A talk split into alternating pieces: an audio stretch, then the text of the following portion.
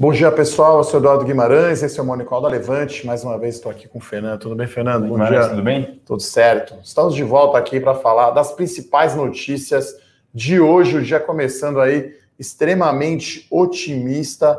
Índice futuro aqui subindo quase 4%.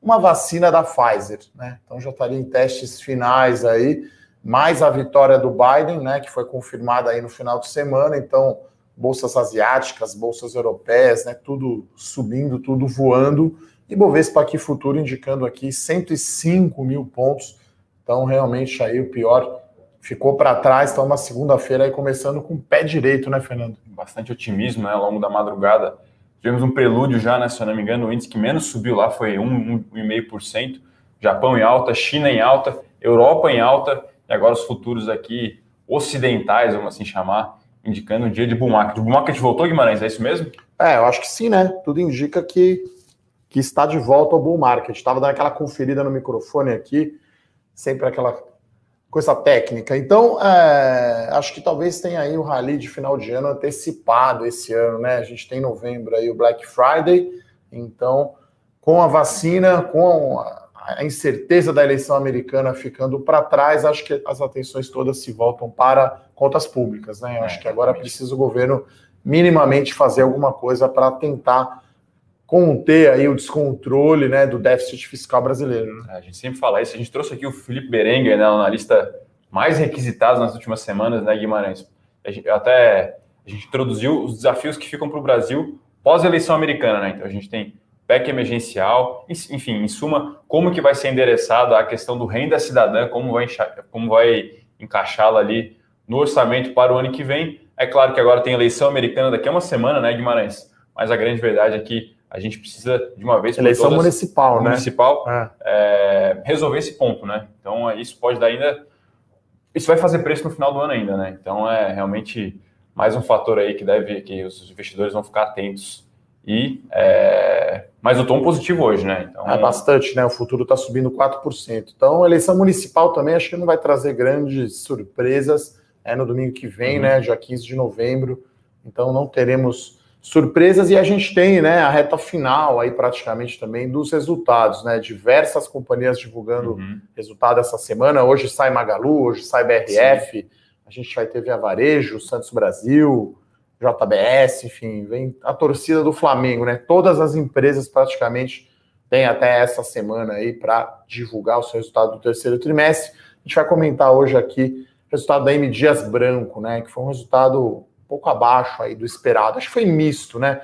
Estilo sorte ao revés ali do Banco Imobiliário. Então, sorte foi o aumento muito forte de volume, Sim. né? De pasta aí de biscoito. Tem ainda o efeito, principalmente no Nordeste do auxílio emergencial, as pessoas consumindo mais comida. Talvez um pouco da questão do arroz também, né? Ficando mais em casa, então teve esse volume maior, Sim. só que margem foi pior, né? Mesmo a companhia controlando despesa de venda e controlando Sim. geral administrativa, a margem bruta veio pressionada, né? Então acho que esse é o grande a grande dúvida aí da M Dias Branco para 2021, né?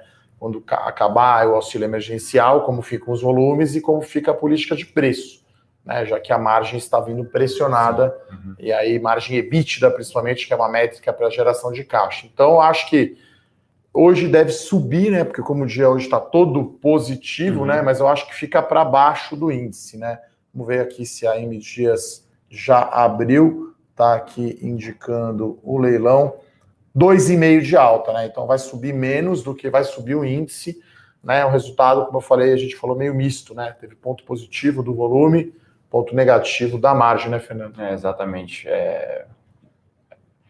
Fazendo a interpretação do resultado sempre de cima para baixo, né, Guimarães? A gente viu receita muito boa, né?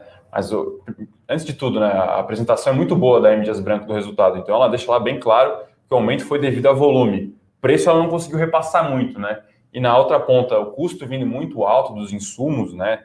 Trigo, muito pela questão do dólar, isso acabou realmente afetando a margem bruta.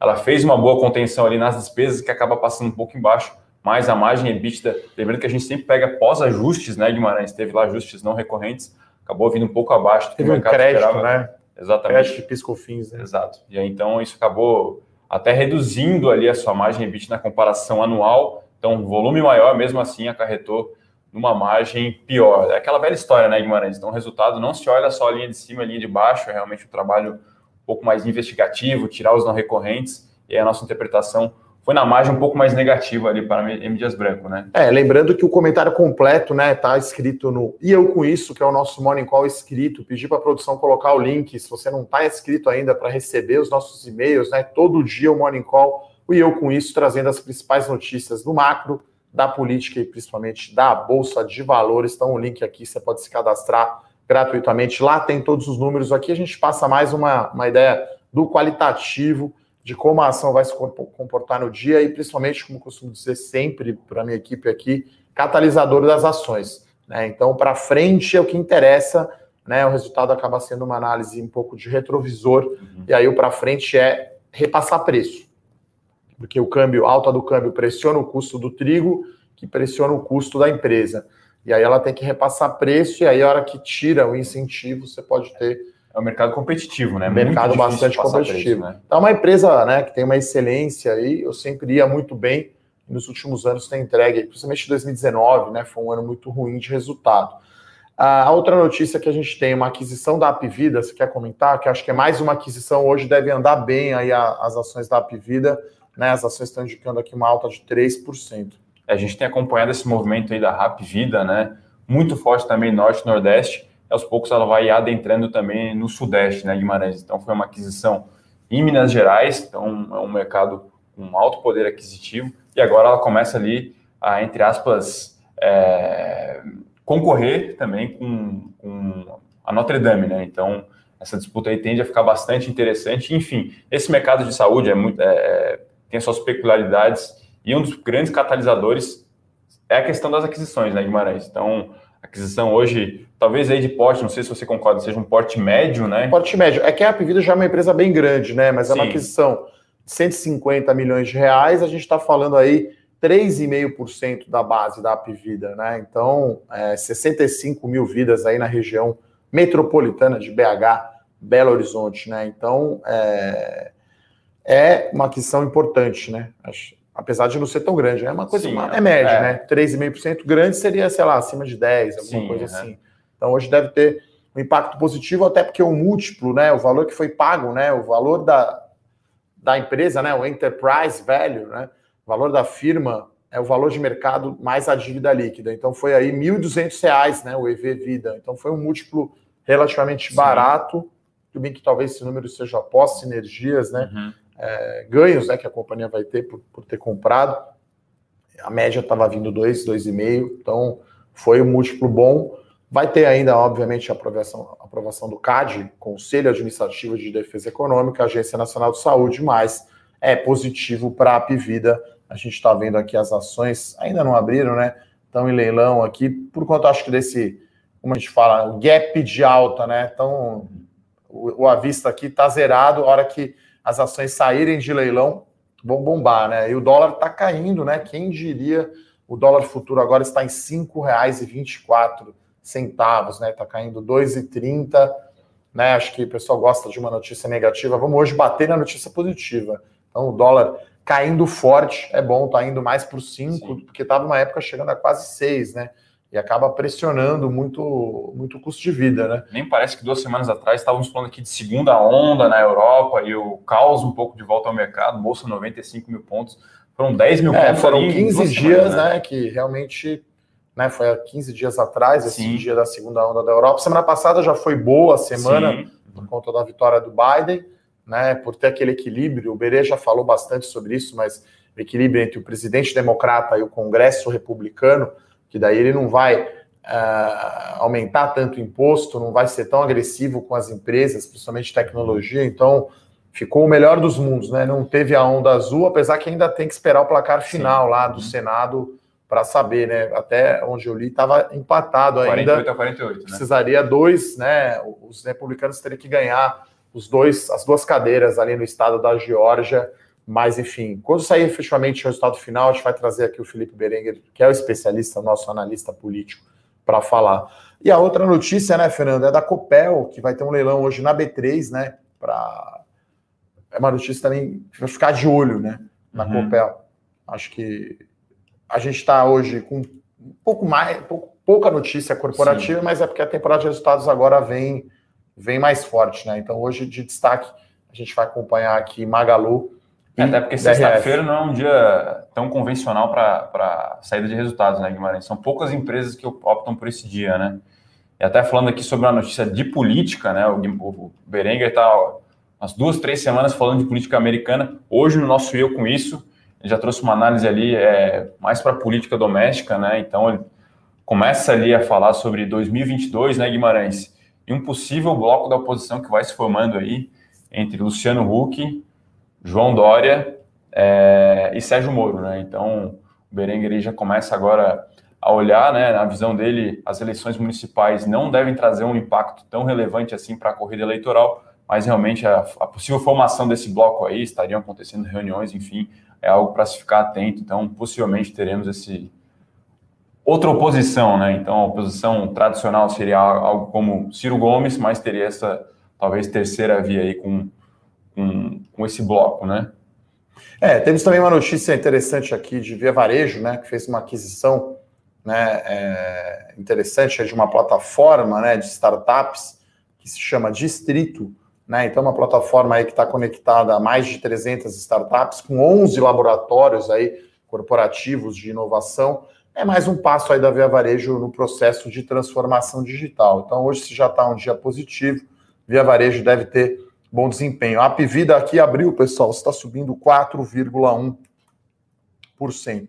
A Via Varejo está em leilão, 3,30 de alta, M Dias Branco, 2,70 de alta, até que está bom para o resultado, e a Copel subindo 2%, vai ter aí uh, leilão interessante hoje para a gente acompanhar na B3. Então, uh, para ajudar o dia ainda, a gente tem minério de ferro e petróleo em alta. Então, tá aquele dia céu azul mesmo, céu de brigadeiro, tudo, tudo a favor, né? O cenário muito positivo aí no macro e no micro, né? Então, acho que é um dia aí bem positivo em termos gerais, né? Sim, é a volta do bull market, né? Vamos ver se se, se estende esse rally até o final do ano. A gente reitera aqui a importância do lado fiscal, né? Vamos ver se depois das eleições municipais a gente consegue endereçar e se o governo vai conseguir dar um, um dar um sinal claro do que vai, de como vai ser é, o imbróglio fiscal ali para 2021, né? Esse é. talvez seja o grande catalisador político pra, para o ano que vem, né? Para o final do ano e ano que vem, né, Guimarães? A questão, questão fiscal, né? É, acho que esse é o, esse é o é a principal, principal risco agora que eu vejo no mercado interno, né? Até o Reinaldo aqui pergunta, começando já a responder as perguntas aqui do pessoal. O que será do futuro dos Estados Unidos com a vitória de Joe Biden? Olha, vai ser algo, vai ter uma política externa mais moderada, né? Não vai ser America First, como era o Trump então talvez tenha uma relação com a China, não vou dizer tranquila, mas uhum. menos menos montanha-russa, né? Menos menos atrito, né? Com China, talvez tenhamos aí um dólar não tão forte. Então uh, e aí vai depender aí do pacote de ajuda, né? Então agora passada a eleição, acho que esse é outro trigger para esse ano, né? Talvez contribuindo aí para esse rally de novembro, dezembro. Né? Você está falando aí de um trilhão de dólares aí o Estado americano jogando na economia, né? Porque a segunda onda está forte lá nos Estados Unidos, né? Pegando recordes aí no domingo, mais de 100 mil casos, né? De Covid. Então o negócio está tá feio mesmo. Então, Reinaldo, é, eu acho que vai ser mais moderado, porque lá, né? Sei lá, o Trump seria direita e democrata não é, não dá nem para dizer que é esquerda, não dá para comparar né? Ele, ele, é a favor aí de um Estado um pouco maior, né? É uma intervenção um pouco maior na economia. Tem a questão aí da Amazônia, né? Que precisa ver como o governo brasileiro vai responder. Até agora o Bolsonaro não se pronunciou, né? Sobre a vitória aí do Biden. Então acho que será algo mais tranquilo do que foi com o Trump, né? Até o pessoal brincou, né? Falando que ele governou pelo Twitter e perdeu pelo correio, né? Então, enfim, Acho que não teremos aqueles tweets, aquelas bomba, coisas bombásticas, né? Que era Sim. tanto para o bem quanto para o mal, né? Acho Sim. que jogava volatilidade é, no mercado, né? Até vou pegar aqui quanto que está o VIX, né? Imagino que esteja bem tranquilo hoje o índice, né? O, o índice da volatilidade das ações americanas, né?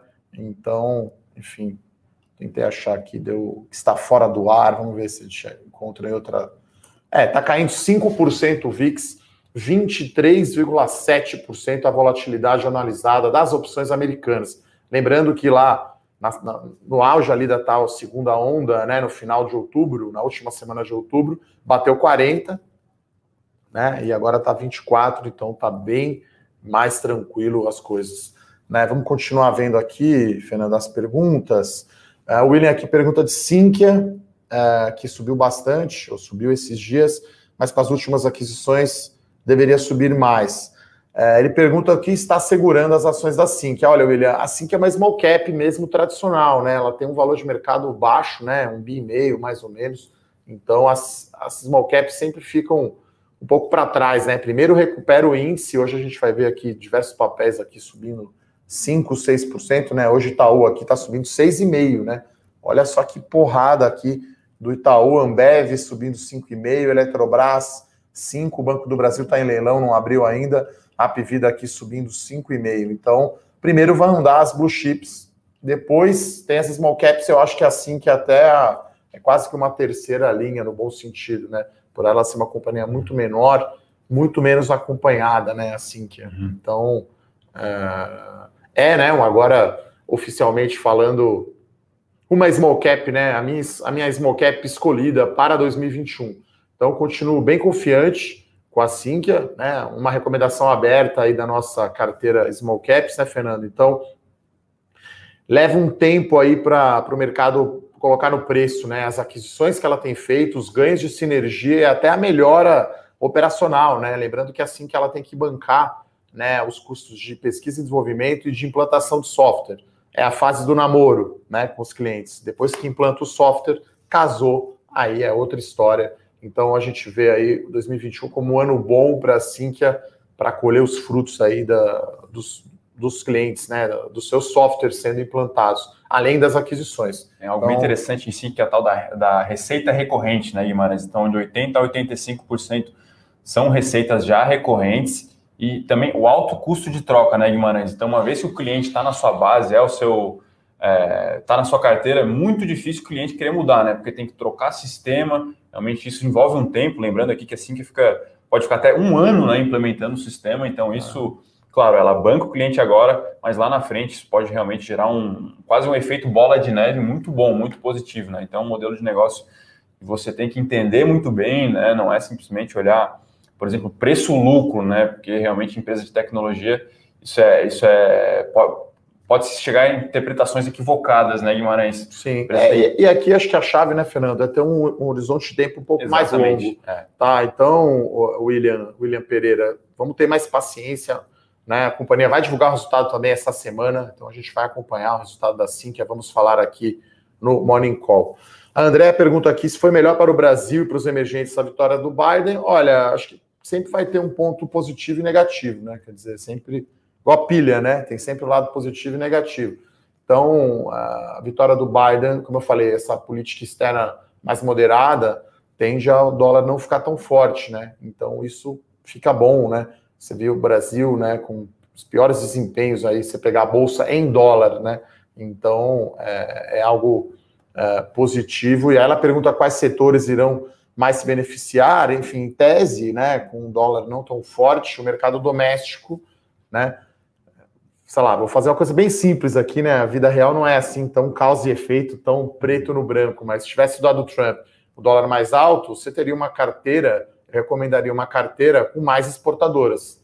Uhum. Agora, com o Biden ganhando com um dólar um pouco menor, né, você diminui um pouco a participação das exportadoras, né? Estou falando aí de Suzano, estou falando de frigorífico, estou falando de Vale, né? As ações que, que é dólar na veia. Então, mas enfim, a gente também não vai mudar tanto assim, né? A gente aqui nas nossas carteiras não ficamos pensando carteira Biden, carteira Trump. Quer Sim. dizer, é uma carteira aqui a nossa muito mais voltada para mercado doméstico, né? Então, em dividendos, principalmente, então nem se fala, né? Então, na melhores ações e small caps, a gente tem algumas empresas que têm posição em dólar, né? Que tem receita em dólar, mas é uma parcela pequena, né? Não é predominância. Acho que o mercado local, né? A gente pode falar de de varejo, pode falar de construção civil, pode falar de aluguel de veículos, né, até as concessões, né, infraestrutura. acho que esses são setores talvez que, que se beneficiariam, né, Fernando? Sim, tem uma pergunta bem, bem interessante aqui do Guilherme Kinzel, espero que tenha pronunciado de forma correta, e fala aqui se ele, ele, ele acha, ele acredita que é, o momento positivo é, tem um efeito ali dos vendidos correndo às compras, né? Imagino que ele esteja falando do fenômeno conhecido como short squeezing, né? Então, realmente isso acontece, né? Então, quando... O short covering, né? Que aí você cobriu o short, que é para você zerar uma posição vendida, você precisa comprar. Exatamente. Então, pode sim ter esse efeito hoje, sim, é, do short covering, é o short squeeze. Mas né? normalmente são em alguns papéis específicos. Por exemplo, Itaú, né? 8% de alta deve ter sim um componente de short covering, sim. né? Quer dizer, não é comum. Banco do Brasil, aleluia, subindo 7%. Então, né, a gente tem, eu só faço um disclaimer aqui, né, pessoal? Assim como a gente não ficou extremamente pessimista no dia que a bolsa caiu 4, com, com a segunda onda da Covid, também não é para sair comprando tudo e ah, agora é só notícia boa, né? A bolsa é natural, é saída e vinda. Então, não vamos ficar otimistas demais com a alta agora de 4%, e Bovespa está a 105 mil, também não vamos ficar pessimistas demais quando tiver alguma reversão.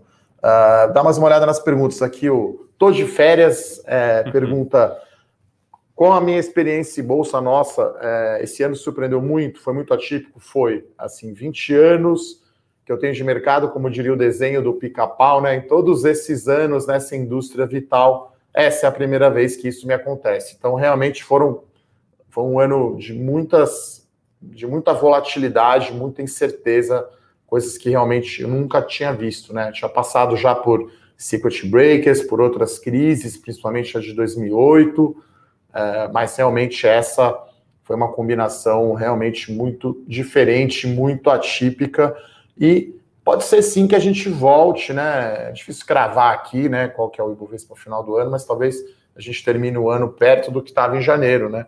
E a economia não caia tanto assim, a gente tem uma recuperação. Então, se o governo fizer aí uma, um mínimo trabalho ali para conter o déficit, sim a gente, né, enfim, esse ano foi perdido, né, vamos chamar assim, Sim. do ponto de vista de PIB e de economia, mas talvez podemos ter um ano que vem muito bom, né, com o lucro das empresas crescendo bastante. Então, isso eu acho que é está chamando a minha atenção. O macro está melhorando, agora tirou a incerteza da eleição americana, depois a eleição municipal. Se tirar a incerteza, ou pelo menos diminuir a incerteza da, da conta pública, o, o micro vai fazer a sua parte, né? Então acho que isso que é, que é importante. Tem uma pergunta é. bem interessante aqui da não é uma pergunta, na verdade, né? Uma pergunta na nossa opinião aqui. O Paulo Ol aqui pergunta sobre via varejo, né? Expectativa para o resultado. O resultado não sai hoje, tá? Sai na quarta-feira, se não me engano, pós-fechamento de mercado. Realmente, via varejo está em modo rally aí em novembro, se a bolsa sobe, talvez agora entre 15%, o varejo sobe mais que isso, né? Sobe, se não me engano, mais que 20% o índice de varejo. Né? E a gente espera um resultado muito bom de todas as companhias. Né? Claro que Via Varejo, Magalu, que tem esse componente é, do e-commerce, né, Guimarães, tende a apresentar um resultado bem melhor do que Renner. Né? A gente viu ali o Renner na margem até decepcionando um pouco o mercado, mas Via Varejo Magalu deve sim continuar crescendo muito forte e-commerce. Né? Um P, né, que é venda direto para cliente, 3P, que é o tal do seu marketplace, deve realmente é, surpreender mais uma vez a gente classifica aqui, né, pessoal, a questão do e-commerce como uma das tendências inevitáveis. Não sei se você concorda com isso, sim, né, Guimarães? Até a Via Varejo, as ações estão subindo aqui 2,5%, Magalu está caindo 0,2%, respondendo a essa boa aquisição, né? Tá certo que não foi divulgado informações financeiras, né? Talvez não seja tão sim. relevante, mas é importante, né? Essa, mais um passo aí na transformação digital. E aí, você não vê isso todo dia, né? Petrobras está subindo 13% aqui, pessoal. Que beleza, as ações estão R$ reais. Então ainda é barato, né? Petrobras está na minha carteira, na nossa carteira, as melhores ações. Uhum. Então, realmente um dia atípico aqui, Itaú subindo 9, Banco do Brasil 7,5, né? Bull Market voltou. Eu faço de novo outro disclaimer. Vamos sempre escolher com muito cuidado as ações, né? O pessoal pergunta muito para a gente aqui de de Ibovespa, até o Luiz Henrique aqui pergunta se investidor institucional entra na bolsa com mais relevância até o final do ano. Olha, eu acho que essa, esse processo de aumento da participação, né, de equities, né, de ações nas, na carteira do brasileiro vai continuar, né? Então você tem mais pessoa física entrando na bolsa, né? Tem muita gente que investe via fundo, né? Eu mesmo aqui, por ser o sócio responsável pela área de análise de ações, eu não posso comprar ações, eu invisto em fundo de ações. Outras pessoas também fazem isso, né? Cada um tem o seu perfil. Então, aí, a hora que o pessoal física vai lá e dá mais dinheiro para os fundos de ação, o cara precisa comprar mais, né? Ele vai aumentar a participação. Você tem fundos, às vezes multimercado, fundos mais macro, que às vezes ficam com mais ou menos caixa. Então a gente vai. Parece que outubro não foi um mês porrada para captação de, de fundo de ação. Uhum. Acho que não saiu ainda os dados da Ambima, né? Tem os dados aí mensais, né? De, de captação de fundo, né? Agora, eu acho que podemos sim ter um aumento. Eu já fiz uma conta aqui, né? É, se você pegar. Hoje acho que deve estar em 8, 9% só o total de fundos de ações em relação ao total. É, se esse número voltar aí para 12, 15%, a gente está falando aí de 200 milhões de reais. Né? Então é uma, é uma captação razoável. Talvez né, não, não dê tempo esse ano, estou tentando ver aqui. Esse ano, acho que a captação de fundos está em, em 66 bi de reais, né? Então, se der uma aceleradinha aí em novembro e, e, e dezembro, de repente dá para chegar aí num, num, num, patamar de 100 bi, né, no ano, tá? Então, é, eu acho que vamos ter sim mais fluxo. Agora, é difícil cravar, né? Ah, nesse mês, nesse ano. Então, acho que é algo gradual. O, total de investimento em ações vai ganhar espaço, vai ganhar relevância, né? Você tem 3 milhões hoje de investidores na Bolsa, pessoa física, esse ano pode, pode ser 5 milhões no ano que vem. Ainda assim é baixo, a gente está falando de 2,5% uhum. da população. Então a tendência é crescer. Poupança continuar captando, né? A poupança bateu recorde de novo em outubro, passando de um trilhão. Então tem 600 bi em ações e um trilhão em poupança. Uhum. Então o negócio ainda é um pouco desproporcional. Mais um disclaimer aqui, Guimarães, a gente sempre fala a importância de você correr risco com inteligência também, né? A gente tem um produto aqui de curto prazo, que é o Bolsa 3.0, né? Que tenta captar essas, esses fortes movimentos aí de curto prazo, o pessoal está operando bastante, mas assim, a gente chama atenção aqui para, sobretudo, uma posição estrutural em ações, né, Guimarães? A gente fez uma reflexão dessa, se eu não me engano, em alguns dos gabinetes anti-caos, né? Sobre qual que seria o seu desempenho se você perdesse as maiores altas, né? Então, hoje a gente está vendo aí o Ibovespa vai subir provavelmente entre 4% e 5%. Então, se você perde as maiores altas, no longo prazo, seu desempenho realmente fica é, muito pior. Né? Então, a gente chama a importância para isso, para você ter uma posição estrutural em ações, né? não é de repente zerar, depois, quando a bolsa sobe, você volta de novo. É, realmente, é, pela, a minha visão, pelo menos, é você ter um plano, uma estratégia de aportes regulares e fazendo ali isso com bastante constância, né? É, interessante esse, esse disclaimer. Outra pergunta aqui do meu xará aqui, o Eduardo. Como ações de empresas com dívidas altas têm um preço de mercado maior que a de banco, tipo Bradesco? Né? Como isso pode? É, o banco não tem dívida. É, é, que o banco não tem dívida, mas tem um jeito de você medir a liquidez dele, que é o índice de Basileia. Então, é, pode cada setor vai ter um múltiplo mais relevante, né? Inclusive o domingo de valor né, de ontem eu expliquei, eu comecei uma série agora, né, de, de colunas para falar um pouco de valuation, um pouco mais educativo. Então eu estou falando de múltiplo preço-lucro, né? Da semana que vem, fazendo spoiler, é EBITDA. Então tem empresas que são, né, setores que têm múltiplos diferentes. Eu particularmente não gosto de empresas com muita dívida. Né? Tem exceções né, na, na, carteira, empresa que tem dívida, mas que está desalavancando, que está em turnaround. Petrobras, por exemplo, é uma empresa que tem, tinha né, um endividamento muito alto, com venda de ativo, com a geração de caixa, já que o pré-sal tem um custo muito baixo né, de extração, está reduzindo. Né? Então a Petrobras vai bater já a meta dela esse ano né, é, de dívida, 1,5 dívida líquida EBITDA. Então, é, existem algumas distorções, sim, Xará, é, Eduardo, aqui, de ter empresa alta, né? CSN é uma empresa que tem dívida alta, né? Então. Ele gerou, dividendo, né? É, ele gerou, é, foi um dividendo para o controlador, né? Hum. A gente sabe. Uh, o Valentim fala aqui que não vê Sul América e Qualicorp fazendo aquisições. Tem alguma explicação? É, já que outras operadoras de planos de saúde ganham força com isso. Olha, na verdade, né, a Apvida e a Intermédica, que são muito fortes em aquisições, eles têm a estratégia de verticalização. Né? Então, ele, ele compra, vamos dizer, como a gente falou aqui, as vidas, né? no bom sentido, é claro, né? os planos de saúde, mas também tem as clínicas, tem os, os hospitais, né? então o cara quer ter o processo todo, quer ter o hospital, quer ter o laboratório, quer ter o plano de saúde, porque aí ele controla o custo. Né? Acho que Sul América, né, de certa forma, quase que nem concorre, eu diria, com a Pivida Intermédica. Sul América tem aqueles planos de saúde uh, uh, mais top, a Sul América, na verdade, vendeu a sua divisão de seguros de carro para a Allianz, né? E isso deve ser concluído agora. Então, não é uma empresa que está tão focada em aquisições. A mesma coisa a Qualicorp, né? Então, é, no setor de saúde tem uma, sutil diferença aí entre as empresas. Eu diria que a Apivida Intermédica, que é o concorrente mais direto, né, Fernando? É, exatamente. Até se você é, está interessado no assunto, me, me perdoa aqui se eu for fazer um, um como é é um. Se for entregar aqui o call, mas o Fora da Caixa da, dessa semana fala, será falado sobre Sul América. É, né? Exatamente. É, a gente já, fazendo outro spoiler aqui, spoiler, a gente é. já gravou na sexta-feira né, com a Hicks Capital. Então, vai ser falado aí sobre Sul América. Né? Então, foi uma, é uma das maiores posições do fundo da Hicks Capital. Então, a gente gravou sexta, o pessoal está editando. Amanhã vai para o ar.